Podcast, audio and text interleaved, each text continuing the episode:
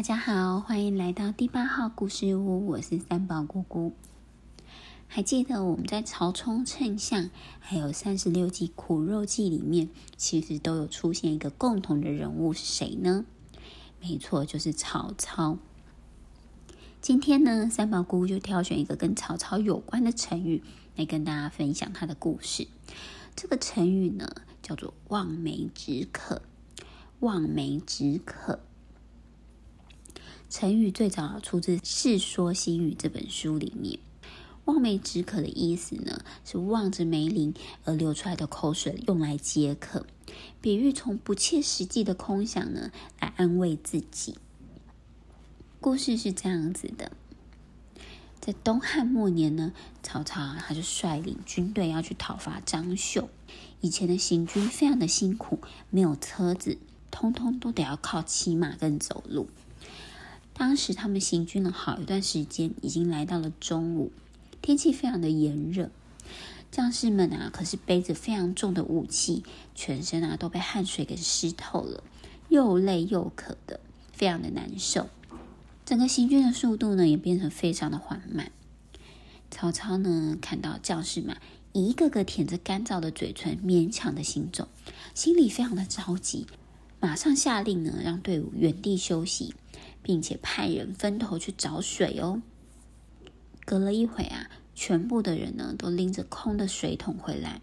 原来这里呢是一片荒原，没有河流，也没有山泉，根本就没有水。曹操心想：这样可不行啊！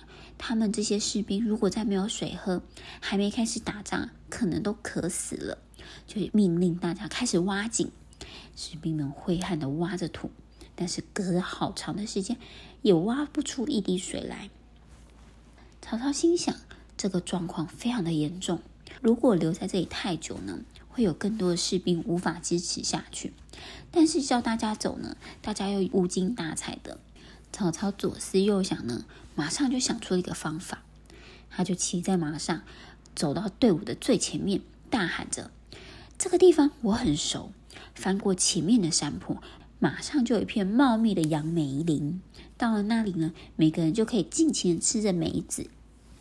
士兵们一听到有梅子，马上就想起那梅子酸酸的味道，不禁开始流起了口水。顿时间，好像觉得不那么渴了。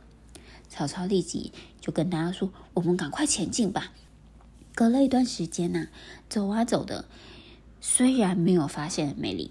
但是呢，却成功的找到水源，所有的士兵啊，就痛痛快快的喝了水，才有精神继续行军。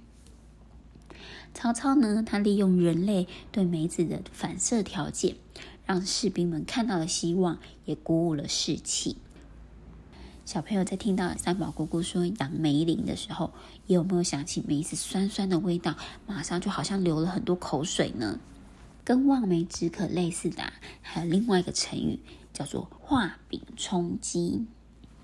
画饼充饥的意思啊，顾名思义呢，就是在地上画很多个饼来解除饥饿。